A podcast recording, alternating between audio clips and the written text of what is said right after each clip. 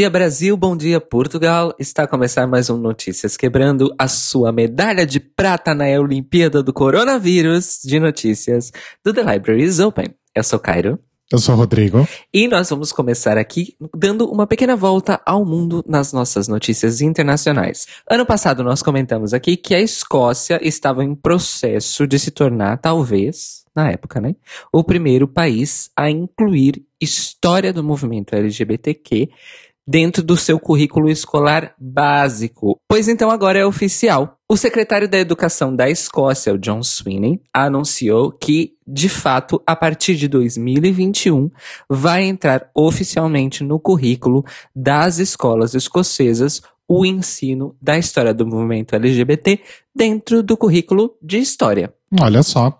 Currículo de ideologia de gênero, a louca. a louca. Junto também da narrativa histórica, eles pretendem incluir uma parte do conteúdo direcionado também à conscientização dos adolescentes em relação à homofobia, bifobia e transfobia. Ou seja, não vai ser um ensino acrítico da história do movimento LGBT. Vai ser apresentado o contexto da história do movimento, mas também o quanto essa face da luta contra os preconceitos e discriminações e pela luta de igualdade de direitos também faz parte não somente do passado dessa história, mas do presente que as pessoas LGBT ainda vivem na Escócia e no mundo. Isso foi conquistado, vamos repetir aqui, através de uma campanha que nós falamos sobre no passado, da Time for Inclusive Education, ou seja, é hora da educação inclusiva dentro da Escócia. O que acontece? Tudo isso foi deflagrado porque depois da eliminação da seção 28, que era a lei que criminalizava a homossexualidade no Reino Unido como um todo, mas depois algumas leis relacionadas a conteúdo educacional acabaram perdurando em cada um dos países do Reino Unido, sendo que a Escócia conseguiu eliminar a sua última lei que proibia a promoção da homossexualidade no sistema de educação só em 2001. Só que desde então Ok, não é mais proibido falar sobre o assunto em salas de aula, mas não havia um conteúdo, um currículo estabelecido de maneira mais ampla e oficial para que esse assunto fosse tratado. Então, a Escócia levou a sério o papel do sistema educacional em relação ao combate ao bullying, né, já que estamos falando aqui de ambientes escolares, e a partir de 2021, então, a Escócia será o primeiro país do planeta Terra a incluir a história LGBT no seu currículo oficial da educação não universitária. Então, muitos parabéns para a Escócia, que, se tudo correr como o esperado, vamos dizer assim, talvez se torne um país independente ainda nesta década. A saber. Eu ia comentar isso. Parabéns para a Escócia, que ainda por cima está saindo do Reino Unido. Vários bônus. Tiveram atraso por causa do coronavírus, porque estava previsto um outro plebiscito uh, eh, para esse ano, mas talvez só aconteça no ano que vem. Mas tudo indica que a Escócia realmente vai fazer outro plebiscito de independência e talvez realmente saia do Reino Unido, principalmente porque o governo escocês, desde o começo da pandemia, tem sido muito crítico do governo central britânico, né, sob comando aí do, do Boris Johnson, e inclusive adotando medidas na Escócia em específico que iam de encontro às medidas tomadas no Reino Unido como um todo. Basicamente como a briga, né, entre aspas, entre alguns governadores brasileiros e Bolsonaro. Também rolou essa dinâmica aí na Escócia e na Irlanda do Norte, mais especificamente. Então esses governos uh, regionais tomaram atitudes que o governo central não tomou. Falando na Inglaterra, continuamos no Reino Unido, vamos diretamente para Londres, onde temos mais um administrador local que faz um trabalho melhor do que administradores do país. O elogiadíssimo prefeito de Londres, o Sadiq Khan, que foi a primeira pessoa de origem não branca a governar a cidade. Uma cidade que tem uma população sul-asiática gigantesca, inclusive a maior população sul-asiática fora do sul da Ásia. É verdade. Disse no último domingo, no dia 9 de junho, da outra semana, que fez uma reunião de emergência de, junto da Comissão de Diversidade da cidade para abordar as questões que estão sendo apresentadas pelos movimentos negros relacionados à questão do Black Lives Matter e toda essa insurgência em busca aí de justiça racial deflagrada pelo assassinato do George Floyd, que nós também já começamos a comentar na semana passada. Mais especificamente, ele se referiu ao assunto dos monumentos que glorificam personalidades históricas que são racistas, misóginas, genocidas, etc. Isso aconteceu depois que uma estátua em Bristol, de um famoso mercador de escravos, foi derrubada e jogada no porto em que os barcos desse próprio mercador aportavam em Bristol. Gente. E foi uma imagem extremamente poderosa. Inclusive, menos de 10 minutos depois disso ter acontecido, o povo ter derrubado a estátua e jogado a estátua no rio, a localização da estátua já tinha sido recolocada no Google Maps para dentro do rio. Então, parabéns a essas pessoas que fizeram esse trabalho super rápido. Gente, grito, que bafo. E como a estátua é um monumento, uma atração turística, ela foi considerada como fechada permanentemente e agora a localização dela é dentro da água. Eu amei. Será que vão derrubar o Borba Gato aqui em São Paulo? Essa atitude do pessoal de Bristol acabou gerando várias discussões sobre isso no mundo inteiro, principalmente na Europa e nos países colonizados pela Europa, onde no Brasil nós temos, nos Estados Unidos nós temos, enfim, em todos os lugares nós temos monumentos que glorificam pessoas que na verdade foram genocidas. Vamos abarcar todo mundo aí em genocídio, porque escravizar pessoas também é genocídio. Existe essa discussão acontecendo aqui em Portugal, já existe essa discussão acontecendo no Brasil. A estátua do Borba Gato é uma mágoa muito grande que a população da cidade de São Paulo carrega, já não é de hoje. Nós sempre voltamos. A estátua já foi depredada várias vezes, já foi apresentado na Câmara de São Paulo vários projetos para que a estátua seja derrubada, para que ela seja recaracterizada, que ao menos o nome dos lugares seja retirado o nome do Borba Gato e colocado os outros nomes. Nós temos aí mais um problema porque a estação de metrô, né? Ah, é verdade, tem uma estação de metrô, né? Exato, da linha Lilás que se chama Borba Gato. Então isso seria um processo aí que teria que ocorrer um efeito dominó, realmente, né? Na altura que nós estamos. E aí o que, que o Sadiq Khan fez? Ele realmente se reuniu com essa comissão de diversidades e eles tomaram uma decisão de que sim, Londres vai começar um projeto de revisão de monumentos e significado histórico e vai propor um processo ou um procedimento para que sejam substituídas as estátuas de pessoas genocidas, racistas, homofóbicas, misóginas por figuras históricas relacionadas à luta das pessoas racializadas não brancas e também de mulheres e pessoas LGBTs. Olha, arrasou. Se isso for realmente levado a cabo em Londres, o prefeito Sadiq Khan vai escrever o nome dele na história, não só da Inglaterra, mas do mundo, em ouro. Porque vai ser a primeira vez no planeta em que isso realmente vai acontecer. Quanto tempo isso vai levar, nós não sabemos. Mas é fato que a administração municipal de Londres está comprometida com este projeto. Eu achei absolutamente fantástico. Eu achei maravilhoso. Me perdi aqui. Você comentou que ele foi o primeiro prefeito de origem sul-asiática de Londres, é isso? Exatamente. Ele, na verdade, eu acho que primeiro prefeito não branco, não. Mas primeiro prefeito sul-asiático, sim. Olha, arrasou muito. Adorei a tendência. Tomara que isso realmente se espalhe aí para outras partes do mundo. Hoje, como nós estamos ingleses, nós vamos fechar essa parte internacional. Deixa eu pegar meu chá, peraí. Ah, é verdade. E olha, eu como tô no horário de Londres, mas não é, não é cinco horas. Eu não tô, eu não tô tomando um chá, eu tô tomando mesmo uma água. o que vai acontecer? Em março, foi aprovado o orçamento e publicado oficialmente nos comunicados do NHS, que é o Sistema Nacional de Saúde do Reino Unido, para que a PrEP entrasse para distribuição gratuita através do NHS. Isso foi aprovado em março. O orçamento, ou seja, não existia ainda um plano necessariamente de ações em relação a datas, mas que tudo estaria preparado para começar a funcionar ainda este ano. Muito bem.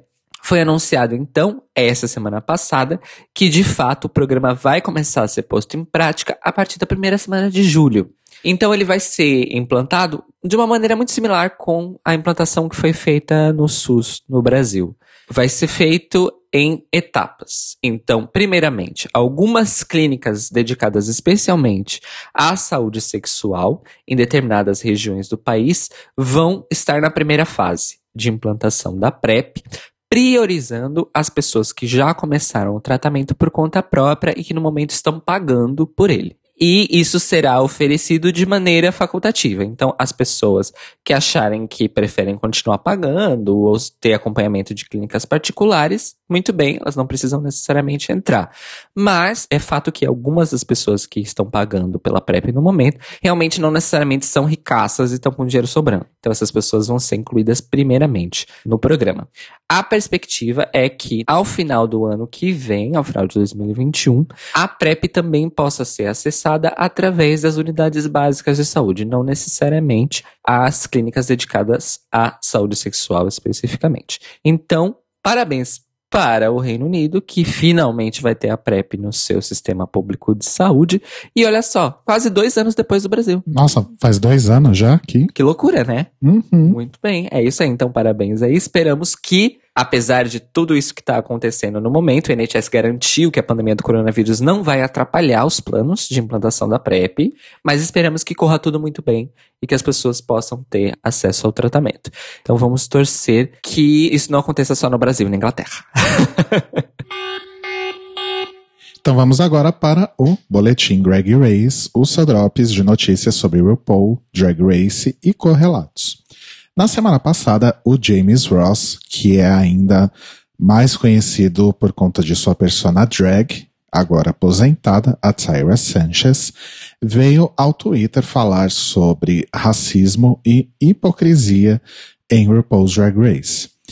E como geralmente são aí as declarações do James, são bastante veementes, mas tem alguns pontos que talvez exista uma oportunidade para discutir qual a necessidade disso.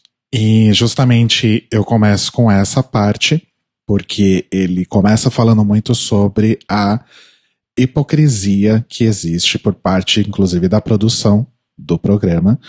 E aí ele começa contando o seguinte: eu vou abrir as aspas aqui e citar a tradução da fonte que a gente pegou essa notícia. Abre aspas. Sahara chupou meu pau na primeira noite de gravação da Season 2 enquanto Shangela dormia na cama ao lado. Se vocês vão ser desonestos e expor fatos sem razão alguma, além de serem enviados desonestos, ao menos digam a verdade completa. É por isso que não me envolvo com vocês. E aí vem a minha pergunta, né? Por que trazer isso à tona? Eu não sei, o que, que você acha, Cairo? Deixa um pouco over. Ela poderia ter exposto a hipocrisia da produção do programa sem expor uma pessoa morta de uma maneira sexual, né? Por exemplo. Exatamente. Mas ele continua. Ele volta a tocar naquele ponto de que ele não quer ser lembrado por Drag Race. Abre aspas. Vocês não entendem. Eu não quero me envolver com absolutamente nada da sua comunidade tóxica.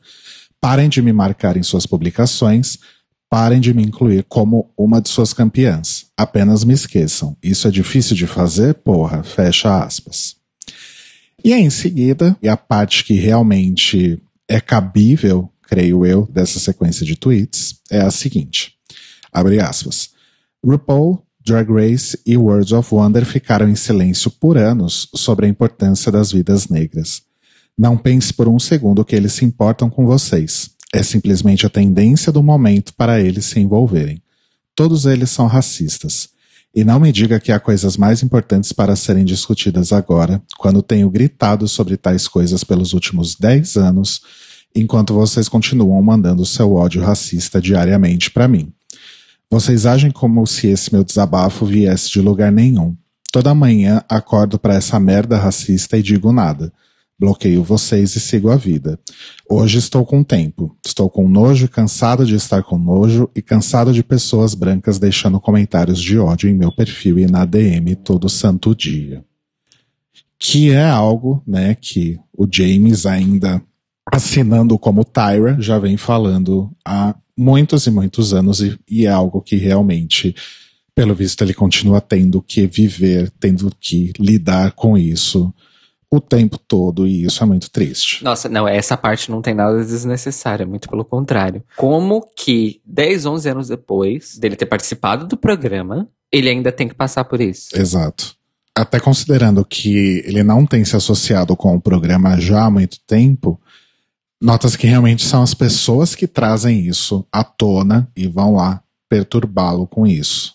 Porque ele realmente já deixou muito claro há muito tempo. E, na minha opinião, tem agido de forma coerente com isso, de querer realmente se desvincular de tudo relacionado a Drag Race. Mas o fandom não deixa, aparentemente.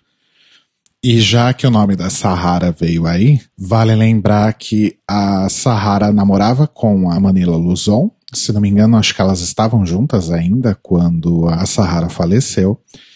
E eu trouxe a Manila agora para expô-la, porque acho que na semana passada ou na anterior ela fez uma live ou fez alguma declaração após a morte do George Floyd dizendo que ela se preocupava um pouco com essa onda de protestos e que as pessoas estavam saindo às ruas contra a polícia, mas, entre aspas, nem todo policial é mau. Isso segundo Manila Luzon. Mas espera, ela colocou entre aspas ou você tá dizendo as aspas porque é uma fala dela? Isso. Segunda opção. Ok. Ai, Manila, você não é branca. Para de ser assimilável. Faz favor. Já que estamos nesse tema, na semana passada, a World of Wonder lançou aí um vídeo com várias alumni de Drag Race com mensagens relacionadas a esse momento que a gente está vivendo e ao movimento Black Lives Matter. Então o vídeo conta aí com personalidades como Honey Mahogany, Kenya Michaels, Raven, Jujubee, Ongina, Gigi Good, risos, risos, risos. Benda Creme, Jen, The Vixen, Vivacious, Heidi, India Ferrer, Brooklyn Heights, Jackie Cox, Derek Barry, risos, risos. Jinx Monsoon, Chad Michaels, Ginger Minge, Gia Gunn, Cheryl Hall, Divina De Campo, Blue Hydrangea e Crystal. Ufa!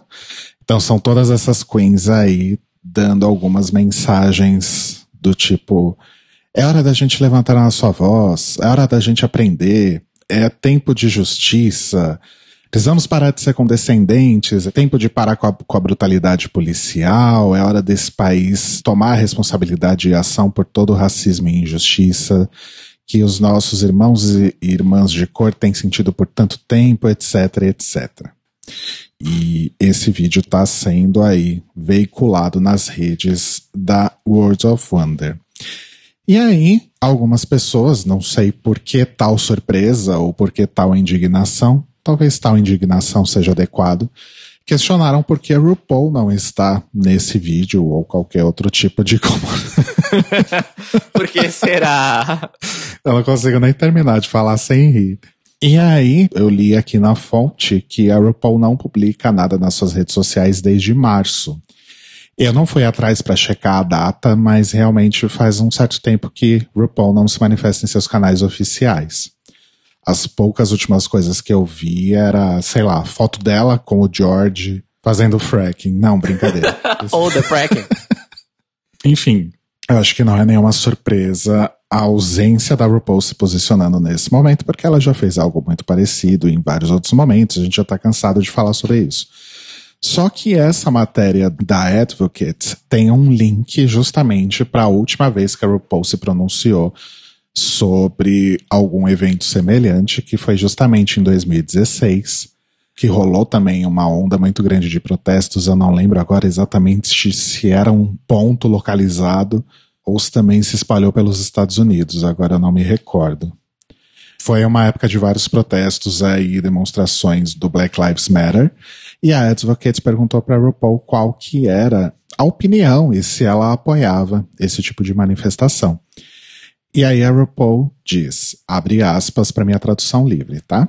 As pessoas querem ser ouvidas. As pessoas se sentem sem poder. E muitas vezes as pessoas vão fazer um monte de coisas diferentes para sentir que elas fazem parte de uma solução. Às vezes faz sentido, às vezes não faz. Mas principalmente as pessoas querem se envolver. É como, por exemplo, quando você faz alguma coisa para curar alguma coisa. Preencha a lacuna. Ela quis dizer com alguma coisa que você esteja vivendo ou sentindo. Isso realmente ajuda a curar? O que faz, na verdade, é que as pessoas envolvidas sintam que elas estão realmente fazendo alguma coisa. Então, eu apoio fazer algo que faça você se sentir bem em relação a você mesmo, que você não se sinta sem poder. Mas essa é a solução? Há uma solução. Eu só não tenho certeza se são essas as soluções. Ou seja, ela basicamente disse: ai, as pessoas fazem protesto para se sentir bem, mas talvez isso não adiante nada. Mas eu não sei. Arrasou. Resumiu muito bem a declaração. Ela realmente está desvalorizando as pessoas que estão indo protestar, para no final falar: ai, mas eu não tenho certeza. Mas calma que tem mais. Oh, meu Deus. A Advocate perguntou para RuPaul se alguma vez ela passou por alguma situação em que ela se sentiu com medo, ou de repente se ela até já passou por alguma situação de sofrer uma repressão policial. E aí ela disse o seguinte: abre aspas. Eu tenho 55 anos, isso é de 2016. Sempre fui negra, sempre fui gay. Eu não mexo com a polícia. O texto original é I don't fuck with the police. Eu nunca tive essa ilusão que a polícia ia ser a minha amiga. Na verdade, crescendo com pessoas brancas e quando eu tava no rolê e a minha amiga, quando eu digo amiga, eu digo alguma drag queen, diria para a polícia: "Você não pode fazer isso". Eu falava: "Girl, melhor você vir para cá, não mexe com a polícia". Quer dizer, eu cresci sabendo disso e isso não mudou em todos esses anos. A única coisa que mudou, e eu acho que Chris Rock que disse isso, é que agora existe a social media e as pessoas têm maior conhecimento sobre isso. Não é nada diferente do que sempre foi. É só porque agora com as mídias sociais as pessoas estão filmando. Todo mundo tem uma câmera agora. Fecha aspas. E foi o Will Smith que disse isso, não foi o Chris Rock, aliás. Ou seja, só piora. Se a frase mais exata é essa, o racismo não aumentou, ele só está a ser filmado. Bom, se alguém realmente tinha ainda alguma esperança sobre algum pronunciamento da RuPaul, pelo menos vocês têm aí o que ela pensava em 2016. Não sei se você quer interpretar essa segunda parte, Cairo, mas a minha interpretação é: ah, isso é uma coisa que sempre existiu, não vai mudar e nada que eu faço possa mudar alguma coisa. Hum, olha, pode ser interpretado dessa forma, mas eu também interpretei um pouco como tipo, gato, eu cresci do jeito que eu cresci, eu sou essa pessoa desde sempre. Sempre me falaram que não era para mexer com a polícia, porque senão eu ia me fuder. Aí eu já achei um pouco mais sincera essa parte, sabe? Uhum. Mas ao mesmo tempo eu acho que ela não percebe. É aquilo que a gente comentou, acho que na semana passada, que tava eu e o Telo, que é a diferença do poder que você tem independentemente de qual é esse poder, se é um poder midiático, se é um poder numa esfera mais política e o poder que a RuPaul tem hoje é muito diferente dessa época que ela tá comentando, é o que eu quis dizer, entendeu? Mas enfim, vamos aguardar, né, amores? Vai que algo mágico acontece, o coronavírus desaparece do mundo e a RuPaul fala alguma coisa, se posiciona de alguma forma sobre este tema. E falando em pessoas que se posicionam de verdade sobre algum tema, a nossa querida Peppermint, recentemente numa live do Entertainment Tonight, comentou sobre o deprimente assunto aí dos tweets da J.K. Rowling na semana passada, em que ela voltou aí dar uma série de declarações transfóbicas e acusar ativistas trans de pessoas hostis e alienadas e etc. E a nossa querida Peppermint disse o seguinte: a J.K. Rowling é uma escritora, é alguém que sabe como usar a linguagem e a caneta. Todo post que ela faz vem como se fosse uma coisa inocente, mas é extremamente calculado. Ela sabe exatamente o que ela está tentando dizer e ela sabe exatamente o que ela quer fazer. E agora nós sabemos exatamente quem ela é. O que eu não permito é que ela insira a ignorância dela em relação a essa situação. A insistência dela em relegar as pessoas trans às, às partes do nosso corpo. Ela está tweetando sobre pessoas trans e tentando nos dizer quem nós somos. E a falta dela de contribuição à conversa sobre Black Lives Matter só mostra a relação dela com a supremacia branca. Fecha aspas.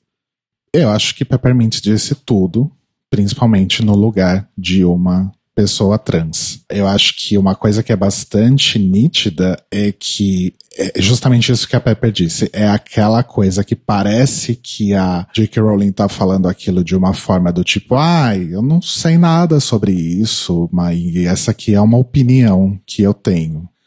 Mas na verdade parece que existe uma agenda por trás. Você sente isso também? Então, uma coisa que eu não sabia sobre a J.K. Rowling que eu li essa semana é que ela é filiada a um partido trabalhista do Reino Unido, mas é um partido trabalhista de direita. Hum. E que ela é uma das doadoras de campanha desse partido. Ou seja, o dinheiro de quem gasta dinheiro com Harry Potter vai uma parte para esse partido Uh. de direita do Reino Unido. Então, assim, a partir do momento em que eu fiquei sabendo dessa informação e essa citação muito importante da Peppermint sobre tudo isso está associado também a uma ideologia de supremacia branca, fecha a conta pra mim em relação a J.K. Rowling. Uhum. Então, infelizmente tivemos que passar aí por uma revelação lenta e, e que demorou anos, mas pra mim essa é o último prega no caixão. E assim, ok, eu realmente acho que a fortuna dela não vai sofrer grandes desfalques por causa disso, mas é fato que uma boa parte do público dela, de um público formado pelas obras dela, inclusive, porque Harry Potter tomou a dimensão de ser uma obra formativa, não, não tem só fãs, teve leitores que foram formados por Harry Potter. E isso é muito impactante. E boa parte desses leitores são pessoas LGBTs que vivem uma vida de inserção digital. Ou seja, as pessoas ficam sabendo disso, as pessoas se engajam no fandom, as pessoas se engajam nas redes e elas também se engajam com esse tipo de mensagem. Então, uma parte do fandom eu acho que ela perdeu. E eu ainda acho que isso vai ter consequências para uma futura carreira dela, caso ela não queira viver o resto da vida dela de Harry Potter. Exato. Mas, assim, a essa altura do campeonato não foi uma surpresa. Mas eu acho que a conta fecha, gente. Ela é mais uma pessoa branca, rica, privilegiada. E eu acho que você tocou no ponto certo. Nesse momento, realmente, já não é mais uma surpresa, porque isso é uma evolução que, se realmente a gente prestar atenção, é algo que já vem acontecendo há algum tempo. E essa coisa do tipo, ah, ela não sabe do que ela tá falando, não cola mais. Se é que colou alguma vez. Mas assim, gente, falando em fandom, Telo Caetano tá aqui do meu lado trabalhando e ouviu esse assunto, ele disse que quer falar alguma coisa aqui. Alô, Telo, é com você. Então, gente, sobre esse assunto da J.K. Rowling, isso me tocou profundamente, porque todo mundo me conhece, sabe que eu sou mega fã de Harry Potter, foi super importante pra mim, na minha vida, no meu crescimento e tal, mas eu, justamente por gostar tanto da série, eu acho que esse tipo de comentário da autora não pode passar impune, sabe? Do tipo, eu tô vendo gente que gosta muito de Harry Potter e tentando passar pano e tentando achar milhões de formas de, ai, não, mas que não sei o quê. E assim, gente, não tem como, sabe? Não é o primeiro comentário, eu acho que esse foi o mais grave de todos, mas esse não é o primeiro comentário que ela faz, extremamente transfóbico. Existem milhões de problemas nas falas dela, e para mim o mais decepcionante enquanto fã é que me parece que ela não lê os próprios livros, sabe? Do tipo, Harry Potter me corrijam se eu estiver errado, mas até onde eu entendi sempre sobre a obra, é uma obra que fala sobre como a união das pessoas é maior do que qualquer outra coisa, é maior do que qualquer outro poder. Então, quando você ama as pessoas, principalmente as pessoas que são diferentes de você, vocês conseguem ir para frente. E só respeitando as pessoas que são diferentes é que você consegue fazer um grupo que vai vencer uma coisa ruim. E o vilão da história toda dela é uma pessoa que não aceita o diferente, é uma pessoa que é enojada dela mesma, não gosta do que ela é, não conhece o que é o amor de outras pessoas, não sabe o que é sentir amor por outras pessoas, e é muito triste ver que ela simplesmente tá se tornando o vilão que ela mesma escreveu, sabe? Porque isso para mim é uma falta de amor, é uma falta de respeito com as outras pessoas E se ela realmente, como ela diz, tem amigos trans e amigas que, que concordam com ela, eu tenho muita dó desses amigos, porque eu não ia querer ficar perto dessa pessoa. Eu, sendo uma pessoa cis, tô extremamente com nojo dela. Eu fico imaginando pessoas trans que convivem com ela. Então, assim, só posso dizer: leia a sua obra, lembre-se de onde você vem e melhoras. Acho que eu só posso desejar isso, sabe? Tipo que você entenda a merda que você falou e que você trabalhe até o último dos seus dias para poder consertar essa merda e principalmente para respeitar milhões de fãs que amam o seu trabalho, o trabalho que você fez e que são pessoas trans ou que essas pessoas sim amam outras pessoas trans. Então, vai tomar no curso a TEF, filha da puta. Rosotelo, obrigado pela participação. E outra coisa sobre esse assunto, amores, a gente vai deixar o link na descrição desse episódio lá no nosso site, thelibrariesopen.com.br, de uma carta aberta para a J.K. Rowling da organização Mermaids, que é uma organização britânica que apoia crianças e jovens trans e de gênero diverso, assim como as suas famílias, desde 1995. Os nossos queridos amados lá do Escrever traduziram essa carta e publicaram lá no site do Escrever. A gente vai deixar o link aqui para vocês darem uma lida. E um outro link que a gente vai deixar aqui também é uma thread no Twitter do nosso querido Sidney Andrade, também conhecido como Daddy Devil no Twitter. E ele produz conteúdo sobre Harry Potter já há muito tempo e ele fez uma thread bastante interessante falando sobre essa questão aí da cancelada e falecida J.K. Rowling. E esse foi o boletim Drag Race, que a gente basicamente não falou nada sobre Drag Race, apesar de usar esse subterfúgio, digamos assim, para falar sobre coisas importantes. Fica essa dica, RuPaul, para você fazer no seu programa. Agora vamos para a nossa parte de cultura, em que temos. Ah, deixa eu ver aqui. É, quase todas as notícias boas. Quero aqui, olha, para confirmar, né? É, agora dá uma melhoradinha. Não muito, mas dá.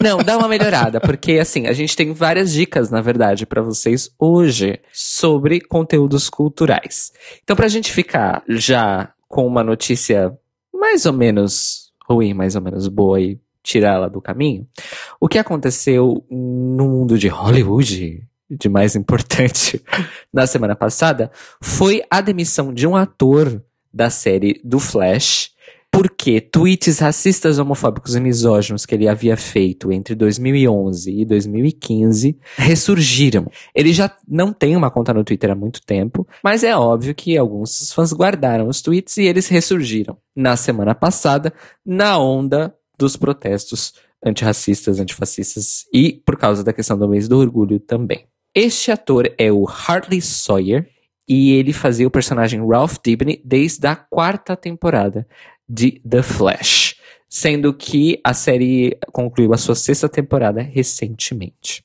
Assim que esses tweets antigos foram trazidos à tona, não demorou nem cinco dias para que a CW, a Warner Bros. TV e a Berlanti Productions, que são respectivamente a emissora e as coprodutoras da série, divulgassem uma nota oficial comunicando que o Harley Sawyer havia sido desligado da produção do programa e que não retornaria para a próxima temporada da série.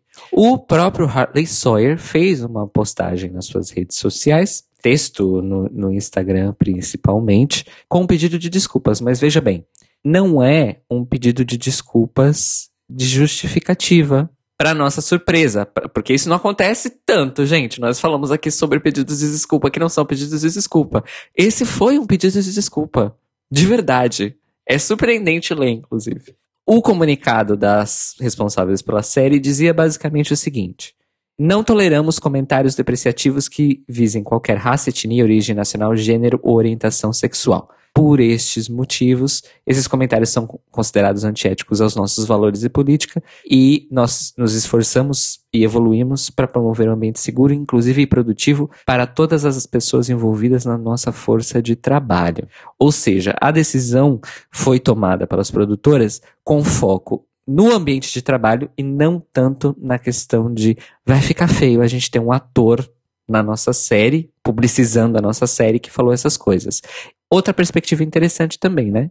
A demissão foi justificada por uma questão de nós não queremos essa pessoa trabalhando conosco e não necessariamente nós não queremos a cara dessa pessoa no nosso produto. Essa é outra perspectiva que também não acontece muito. Uh, isso é interessante. O Hartley, então, ele publicou um texto basicamente dizendo o seguinte: que apesar dele não ser mais essa pessoa que é refletida nesses tweets, ele sabe que ele não é uma pessoa perfeita, que ele agradece imensamente a todas as pessoas em volta dele que ajudaram a não ser mais essa pessoa, mas que ainda tem muito trabalho a fazer nele mesmo nesse sentido. Ele faz deixando de deixar claro que ele não está ali para se justificar por nada que ele falou.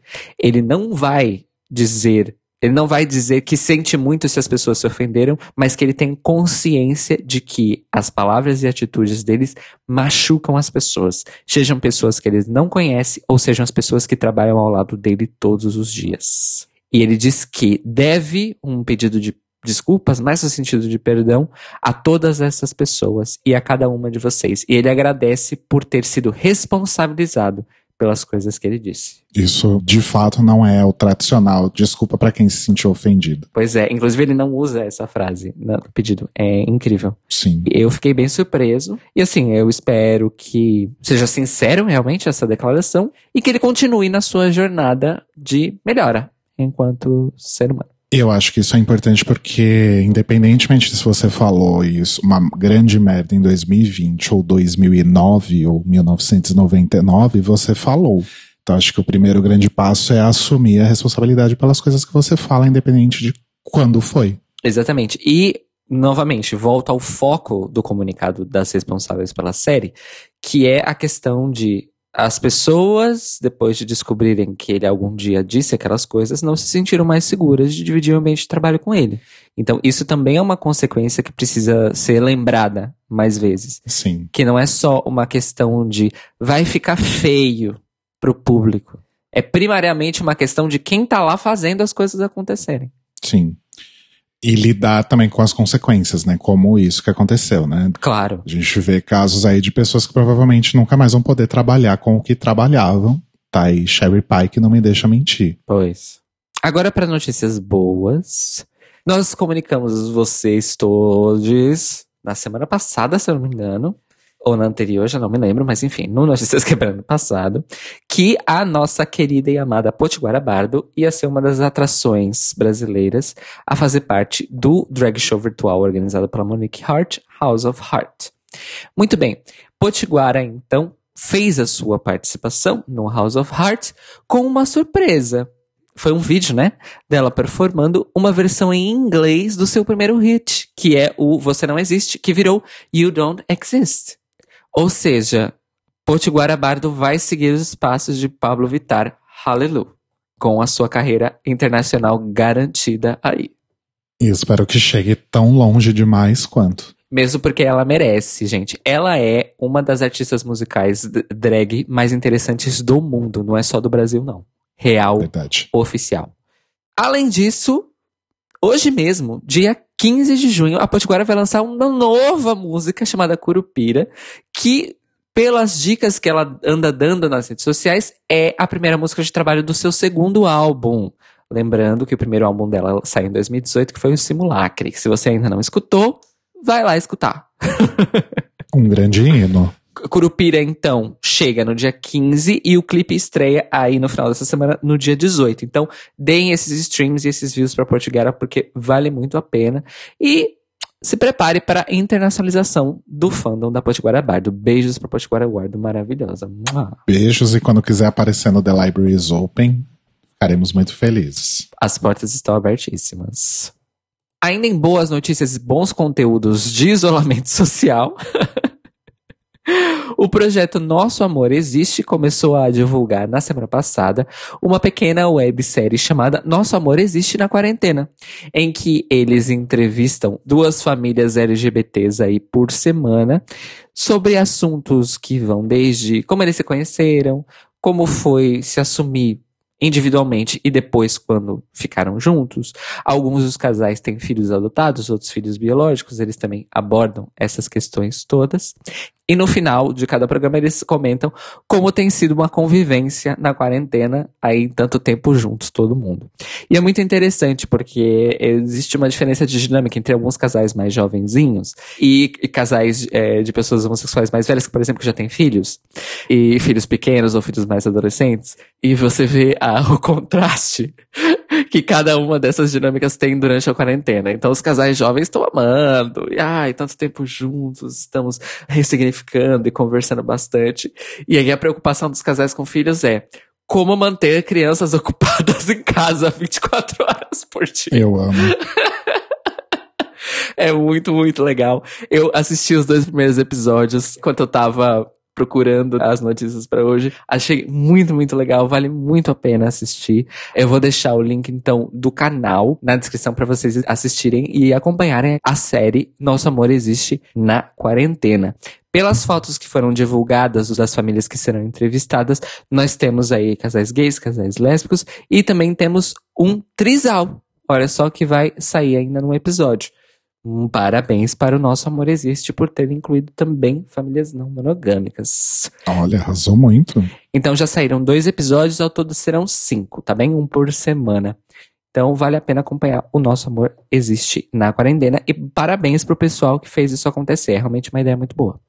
Mais uma notícia boa é o seguinte. Vocês já devem conhecer o Festival Mix Brasil Diversidade Sexual. Nós falamos dele todo ano, desde o primeiro ano do Lovers Open. Nós falamos sobre o Mix Brasil. E para este ano, o Mix Brasil tem uma novidade muito, muito grande mesmo. No último dia 11, a última quinta-feira, o festival lançou a sua própria plataforma de streaming gratuita, que é o Mix Brasil Play. O anúncio disso havia sido feito em maio, mas a plataforma de fato entrou no ar na última quinta-feira. O catálogo inicial conta com 60 títulos, todos esses que já fizeram parte da programação do festival em anos anteriores, incluindo filmes do Daniel Ribeiro, do Dácio Pinheiro, do Gustavo Vinagre, do Leandro Godinho e do Fábio Leal, que são aí cineastas que começaram as suas carreiras com curtas no Mix Brasil e partiram para grandes carreiras aí dirigindo tanto TV, publicidade quanto longas metragens. Outra novidade importantíssima do Festival Mix Brasil é que junto disso abriram as inscrições para a edição 2020 do festival. Sim, senhores, queridos ouvintes e queridas ouvintas, teremos Festival Mix Brasil da Diversidade Sexual esse ano, sim. O festival ainda não anunciou se realmente vai acontecer a edição física do festival, mas o fato é que as inscrições estão abertas. Então, se você tem material para inscrever para o Mix Brasil, nós também vamos deixar o link na descrição desse episódio para vocês se inscreverem, tá bem? E espalharem também para as amigas, né? Que tem material para escrever.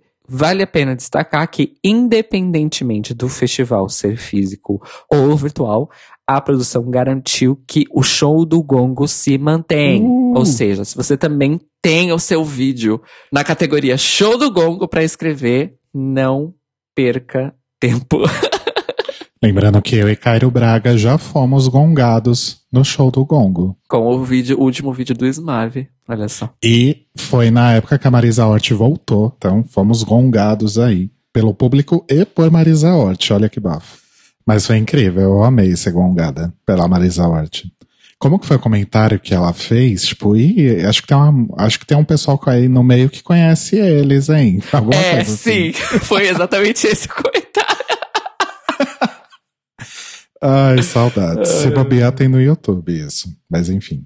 Falando em plataformas de conteúdo audiovisual, no final de maio, o UOL lançou uma plataforma de lançamento de, de documentários realizados pelo selo Move.doc.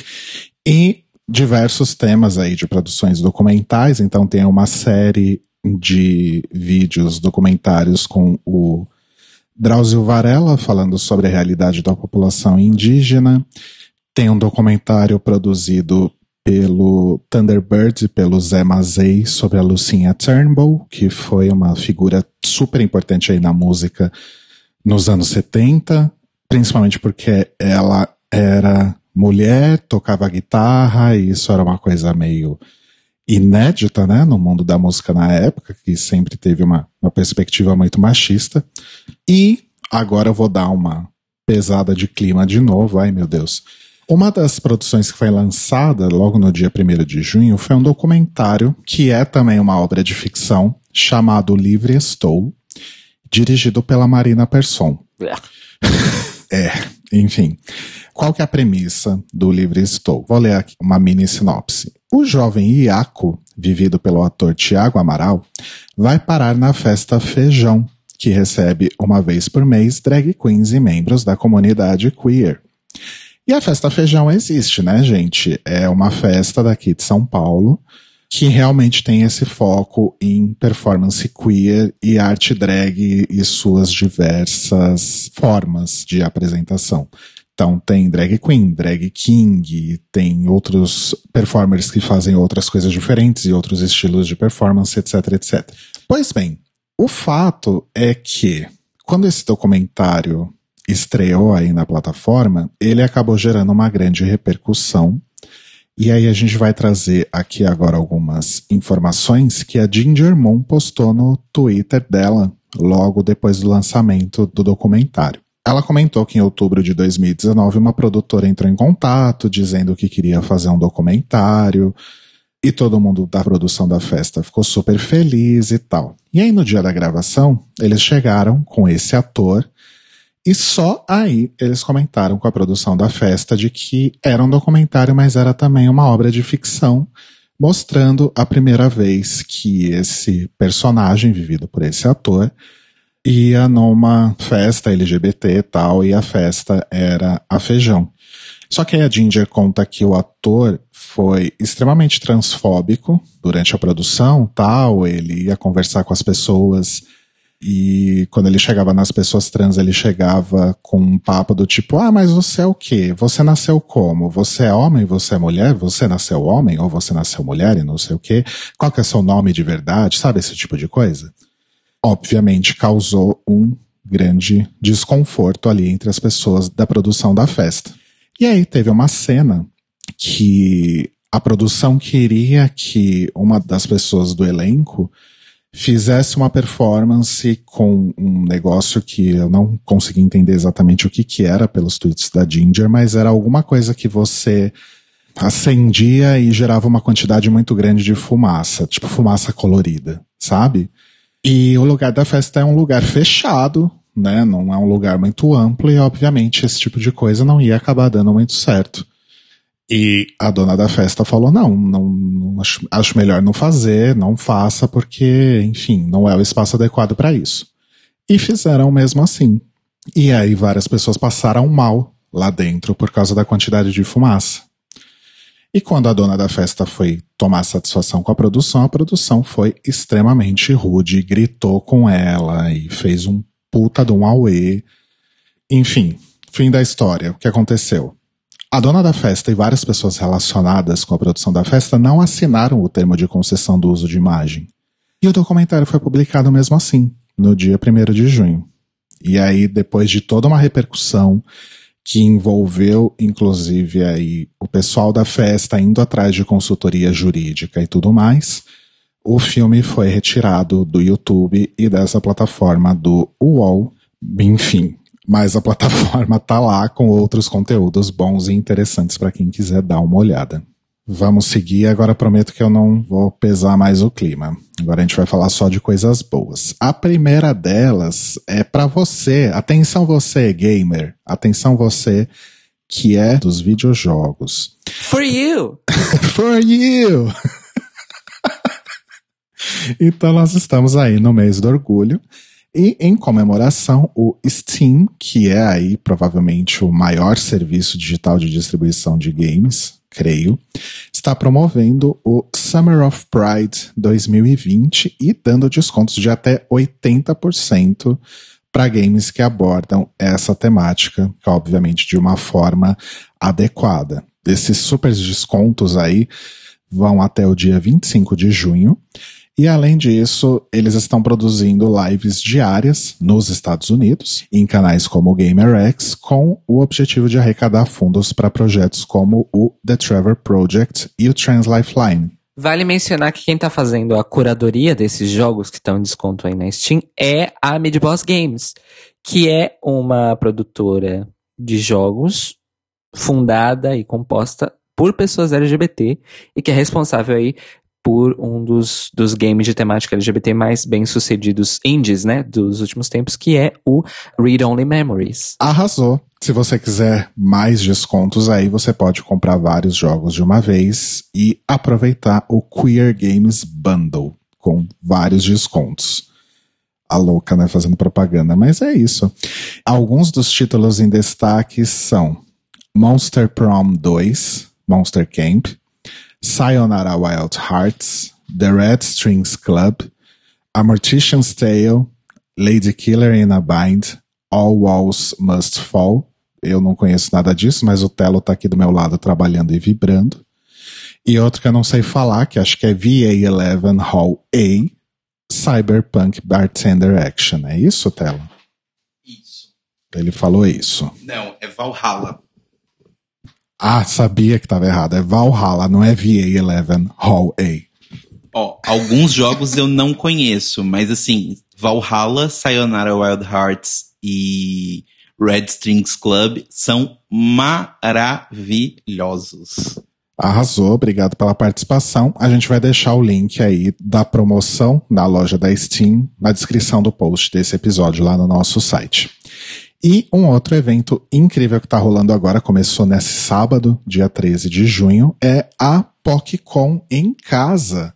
A PocCon é a feira LGBT de quadrinhos e artes gráficas, que teve a sua primeira edição em 2019, também aí na época que rolou a parada LGBT de São Paulo, que no ano passado rolou, esse ano não vai rolar, mas a PocCon está acontecendo sim. Então, a cada dia do PocCon em casa, a equipe vai postar aí perfis de artistas com as biografias e link para sites e redes sociais, lojinha. Então, vão ser mais aí de 100 artistas para vocês conhecerem. E eles vão promover também bate-papo online no canal do YouTube, uma gibiteca com quadrinhos digitais gratuitos e o concurso de cosplay, que foi o grande sucesso da edição física, digamos assim, do ano passado, vai acontecer online também. E para estimular a produção e a criatividade, eles lançaram o desafio diário de desenho com a hashtag PocCon em casa. Então, cada dia do evento, que vai até 27 de junho, tem um tema para você arrasar e fazer o seu desenho, usando qualquer mídia, software, o que você quiser. E os temas incluem aí liberdade, democracia, lésbica, bi, travesti, trans, não binário, drag queen ou king, orgulho, entre outros temas. Então dá um pulinho lá no site poccom.com.br para saber um pouco mais da programação da PocCon em casa e prestigie os artistas. Vamos então acabar esse Notícias Quebrando de hoje com o Manicômio Brasil SA, que ainda bem está bem curto. A primeira notícia é a seguinte: vocês lembram muito bem da decisão do STF, que declarou inconstitucional a proibição da doação de sangue por homens que tenham se relacionado com outros homens sexualmente nos últimos 12 meses. Muito bem. A Agência Nacional de Vigilância Sanitária, junto com o Ministério da Saúde, divulgaram uma informação interna, ou seja, uma orientação para todos os serviços de saúde do Brasil, para que eles não seguissem a decisão do STF, sob a justificativa de que ela só poderia ser aplicada a partir do momento em que o acórdão, ou seja, o texto de conclusão do processo, fosse publicado. Porém, o STF disse que como é uma questão de jurisprudência da corte, ou seja, a corte decidiu na interpretação de um documento de regulação que já existia, eles não criaram nada novo, né? Essa decisão já deveria ter sido aplicada na realidade desde que foi publicada a ata do julgamento, ou seja, o julgamento acontece, é publicada a ata, nós comunicamos para vocês, sai nos jornais e tudo mais. E agora estamos aí nesta situação legalmente difusa.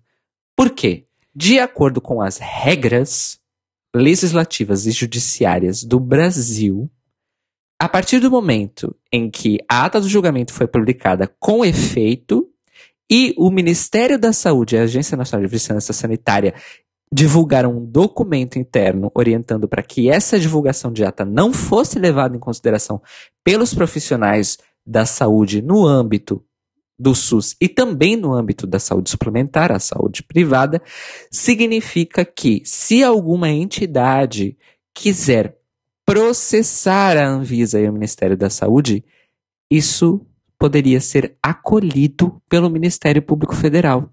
Ou seja, a Anvisa e o Ministério da Saúde colocaram-se a si mesmos numa situação em que eles são alvos fáceis de um processo federal.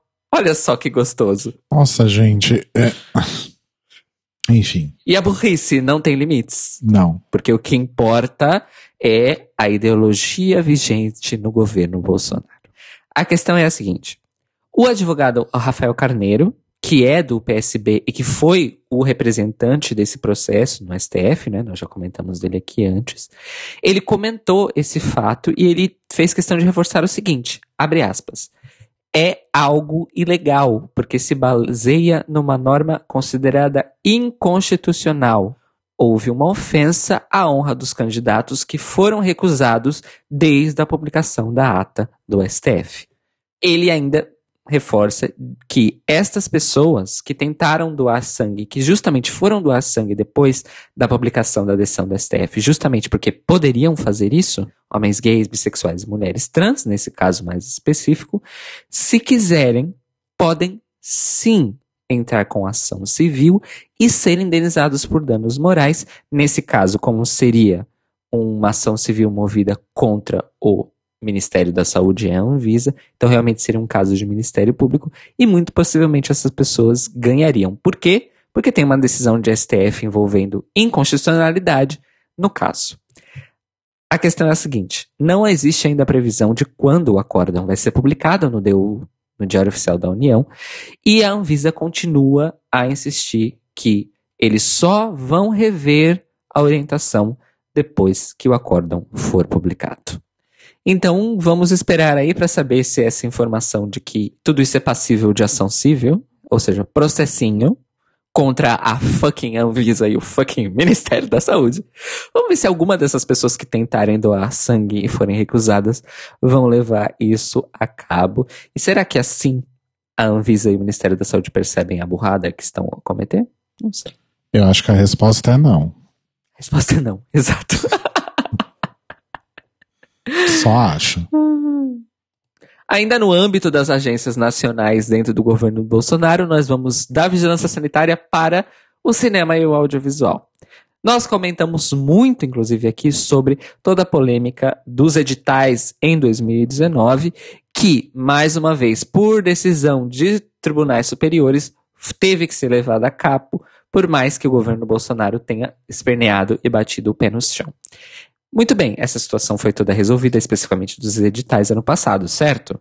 Certo. Porém, o funcionamento da Ancine ainda assim foi completamente alterado por causa das questões ideológicas do governo Bolsonaro. É o seguinte: atualmente existem cerca de 30 processos de sindicatos e associações ligadas ao setor do audiovisual contra a Ancine e especificamente a Secretaria Especial de Cultura, já que é a autarquia responsável pela Ancine, para que as verbas que foram congeladas pelo governo sejam liberadas. E eu estou falando aqui de verbas de incentivo, ou seja, elas são verbas previstas num fluxo constante para alimentar a produção audiovisual no Brasil e não necessariamente fruto de editais, que são processos seletivos específicos e têm características específicas. Isso é realmente aquele lance que é parecido, mas não é a mesma coisa, que uma lei Rouanet ou uma lei de incentivo à cultura, né? É nesse âmbito que nós estamos a falar aqui. Mas a parte mais grave, além desses 30 processos sindicais, é que alguns funcionários do trâmite interno da Ancine, que obviamente preferiram ficar anônimos, revelaram para alguns jornalistas e amigos do setor que, por mais que os processos de pedido de financiamento ou de pedido de verba estejam a cumprir todos os requisitos burocráticos exigidos pela Ancine, o atual governo orientou de cima a diretoria da agência para atrasar todos os processos de liberação de verba. Mas que, especialmente aqueles que têm temática LGBT, algum tipo de temática sexual ou que sejam politicamente engajados com mensagens que são ligadas ao espectro da esquerda, não que apenas sejam atrasados, mas que sejam prejudicados de alguma forma a impedir a aprovação dos seus orçamentos. Isso se chama Censura. Exato. Featuring aparelhamento do Estado. Hum, sim. Uhum.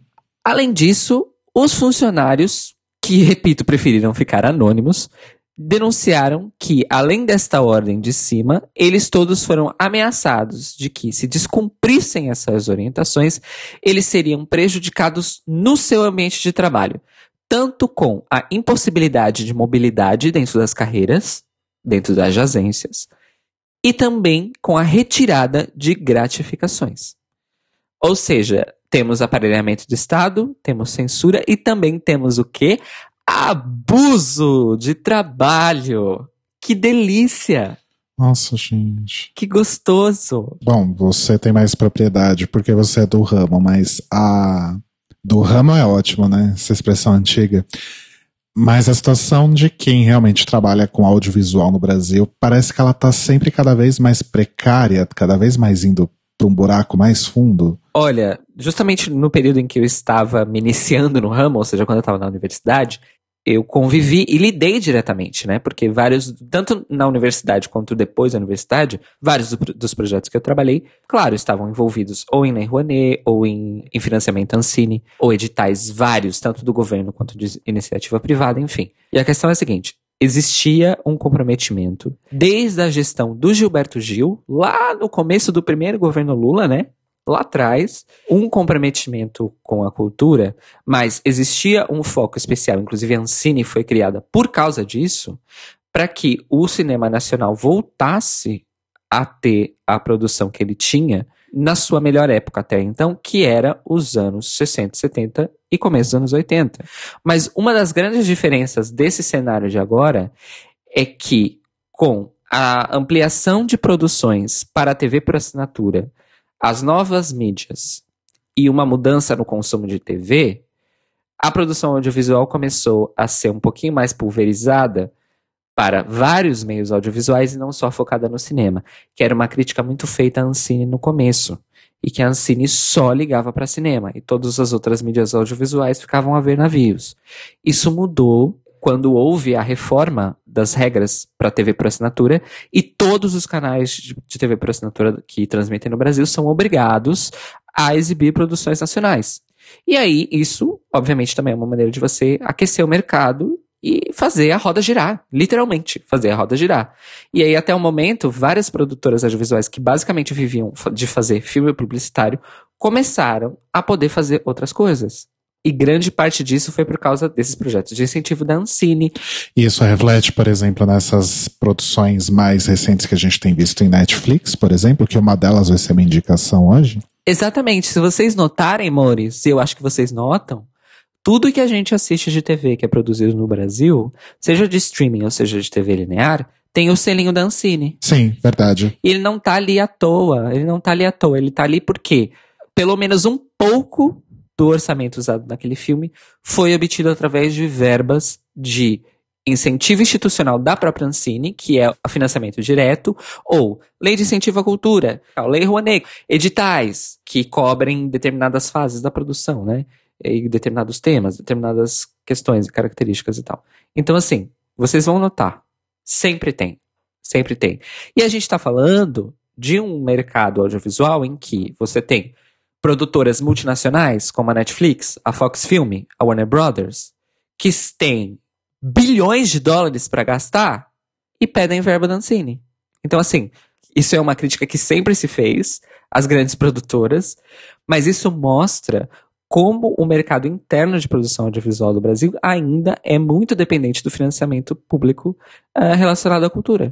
Sem contar os artistas mamando nas tetas da Lei Rouanet, tipo a Regina Duarte. Ah, é. E essa mamou sim, porque eu fui assistir uma peça que ela era produtora e era uma das personagens principais em 2018 e tava lá o selão da Lei Rouanet, do Ministério da Cultura, governo federal. É isso. Para concluir, então, nós vamos estar acompanhando, bem gerúndia ela, né? Nós vamos estar acompanhando bem esse caso, porque se essas denúncias anônimas tomarem proporções maiores, ou seja, talvez um caráter oficial, talvez vejamos aí mais um processinho contra o governo federal. Parabéns. Ai, o Brasil vive de processos contra o governo federal atualmente. Além desses 30, né? Que já estão rolando aí dos sindicatos. Mas isso tem um cheiro de que o STF vai ter que intervir. Hum, faz sentido. E assim termina o Maricom Brasil de hoje. E o Notícias Quebrando teve informações da Glamour Magazine, do gay.blog.br, do Observatório G, do portal Famosos, da Advocate, da Entertainment Tonight Online, do Escrever, do jornal O Povo, do Mix de Séries, do ABC da Comunicação, do Twitter da Ginger Moon, do site da PocCon e do Estadão. E qual é a indicação hoje, Rô? Várias indicações, mas todas bem rápidas, tá? E já que a gente tá falando aí de Ancine, produções de audiovisual no Brasil, etc., eu quero recomendar uma série nova brasileira da Netflix, que é a Reality Z, que é baseada aí numa obra do Charlie Brooker, aquele do Black Mirror, e que foi produzida pela Conspiração. É uma série de zumbis, né, gente? Então, como toda boa produção que tem zumbis, ela tem horror, ela tem gore, ela tem muito humor, ela tem muita ironia. Então não foge muito aí disso que a gente está acostumado a ver dessas produções que tem zumbis. Então, basicamente, um apocalipse zumbi se abateu sobre o Rio de Janeiro, talvez não esteja muito longe disso. E o único lugar seguro é um simulacro do Projac, onde está rolando um reality show que não é o Big Brother, mas é para representá-lo, que é um reality show chamado Olimpo, em que cada participante é um deus do Olimpo. Não vou falar muito mais para não dar spoiler, mas eu achei bastante interessante, divertida. Tem uns plot twists e umas mudanças de rumos que são extremamente absurdas.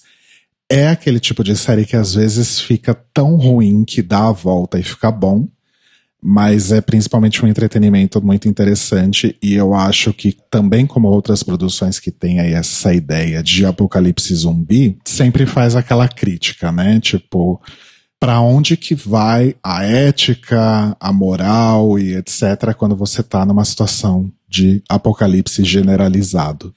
E fora também a crítica a reality show de confinamento como o BBB. Isso é muito óbvio, isso é muito explícito na forma como eles retratam aí o tal do Olimpo. Então é bastante interessante, bastante divertido, ainda que você não fique traçando paralelos aí ou fazendo elaborações em cima das semelhanças com a vida real.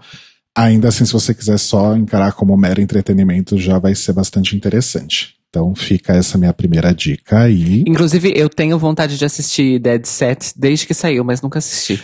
É, então Dead Set é a original, digamos assim, do Charlie Brooker, né? É uma série mesmo? Eu não sei. É uma minissérie, é uma minissérie. Ah, não, isso eu não sabia. É, e no caso de The Dead Set, era no Big Brother e eles usaram a casa do Big Brother britânica mesmo. Era realmente para ser como se fosse uma edição do Big Brother de verdade. Ai, que legal. Inclusive, algumas das pessoas que participam de Dead Set foram participantes do Big Brother UK de verdade. Nossa, não sabia disso. Vou procurar para assistir. Inclusive, na Reality Z tem um personagem que não tem como dizer que não é, gente. É o Boninho, o personagem, tá? Então, é bastante divertido. E a outra dica é que, fazendo algumas pesquisas e ouvindo algumas coisas antigas aí, principalmente para episódios do Data Music, eu voltei a ouvir alguns discos do Gilberto Gil, maravilhoso, saudades do nosso ministro da Cultura.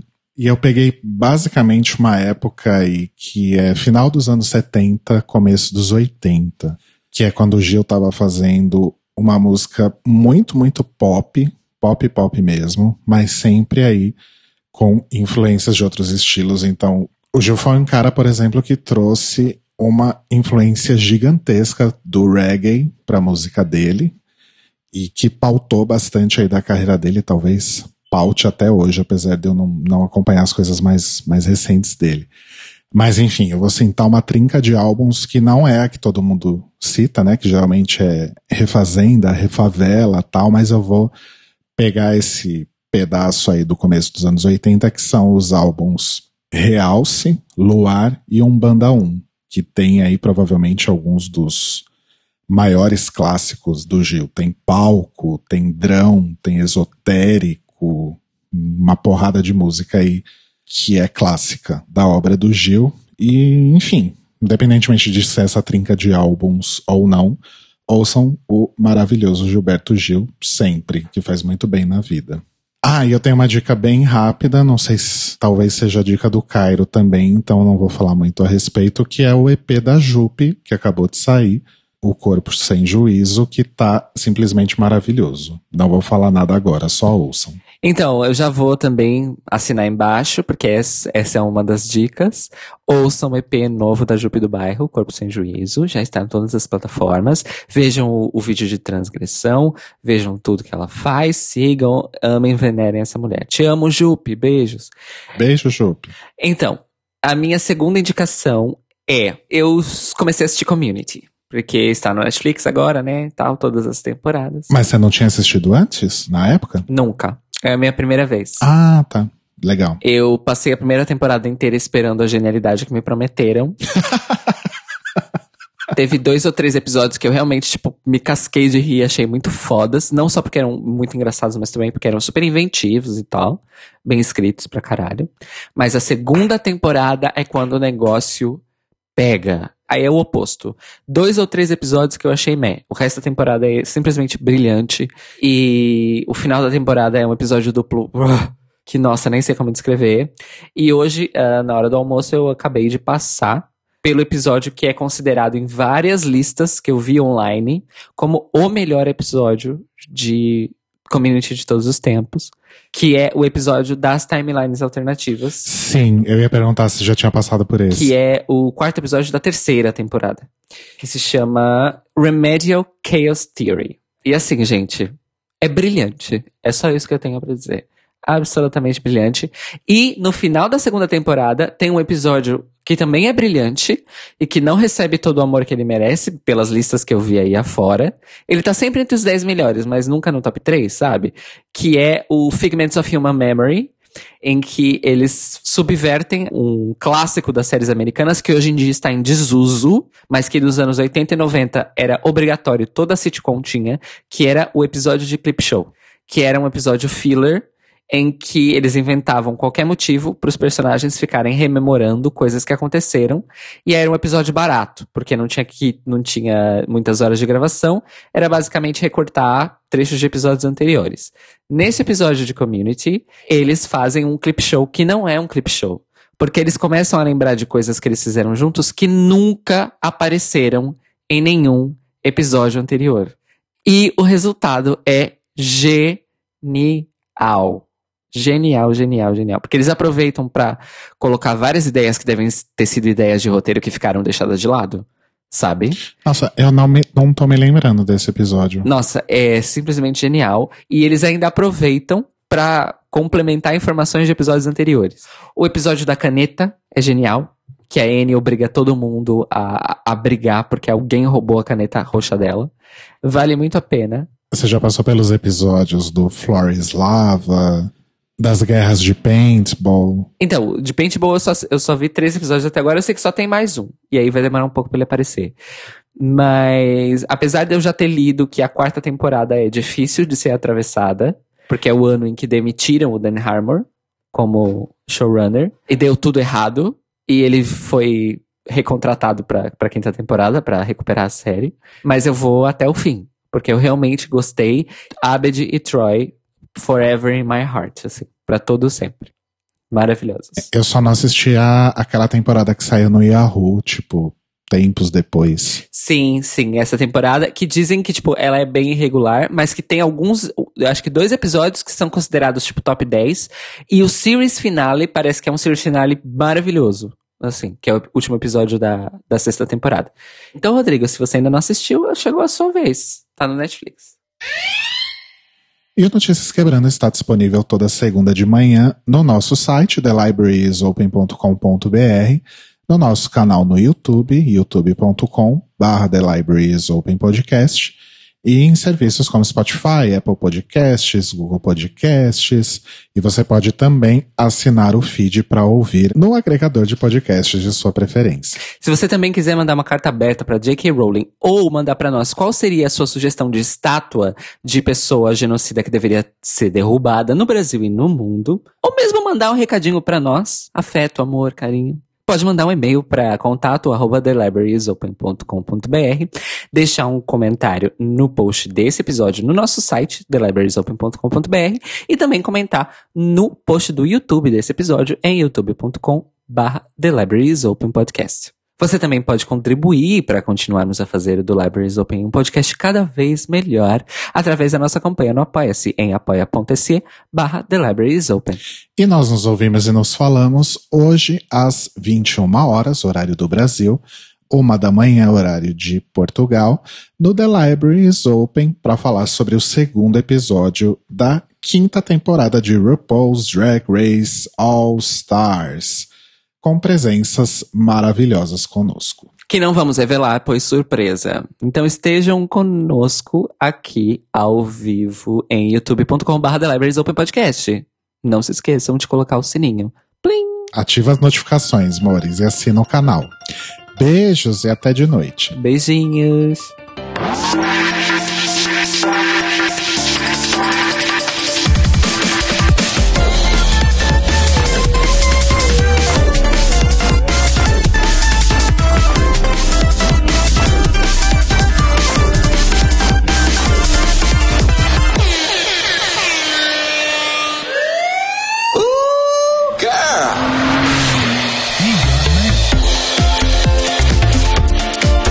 Esses são os nossos queridos apoiadores que nos ajudam a fazer do Tlil um podcast cada vez melhor por meio da nossa campanha no Apoia-se.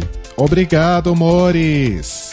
Rafa Bibi, Ivan Ribeiro, Tonho Esteves, Leandro Bacelar, Tiago Querentino, Fúvio Bassalobre, Sérgio Araújo, Thaís Alves, Fred Pavão, Lucas Alves Romeiro, Gui Gonçalves, Mia Brandão, Jean Prado, Pandora, Maíra Bueno, Inês Barreto, Cacita Alves, Bia Souza, Valdir, Manuel Carneiro, Letícia Ferreira, Vitor Vila Verde, Arthur Mois, Raboni Santos, Vini Souza, Edgar Torres, Malu Vieira, Inoue, Duda Zanini, Luiz Oeste, Juliano Lopes, Brenner Guerra, Tata Finoto, Malcolm Bauer, Pietro, Senhor Basso, Rafael Pinho Pradella, Isa de Sales, Feliciano Silva, Nájila Sanderson, Glessi Jatobá, Danilo Cursino. E se você quer ouvir o seu nome no final de todos os nossos episódios, vai lá em apoia.se barra The Library is Open, confira as nossas metas, escolha suas recompensas e se torne uma apoiadora do The Library is Open. Este podcast faz parte do movimento LGBT Podcasters. Conheça outros podcasts através da hashtag LGBT Podcasters ou do site www.lgbtpodcasters.com.br. Que foi aí baseada numa, numa obra do Charles Brook, é Charles, Bro- Charles Brooker, né? Do, do Black Mirror. Black Mirror. Dun, dun, dun. Black Mirror. Black Mirror shows no reflection. Charlie Brooker, no não é Charles. Meu Deus. Pois agora, então, é oficial. O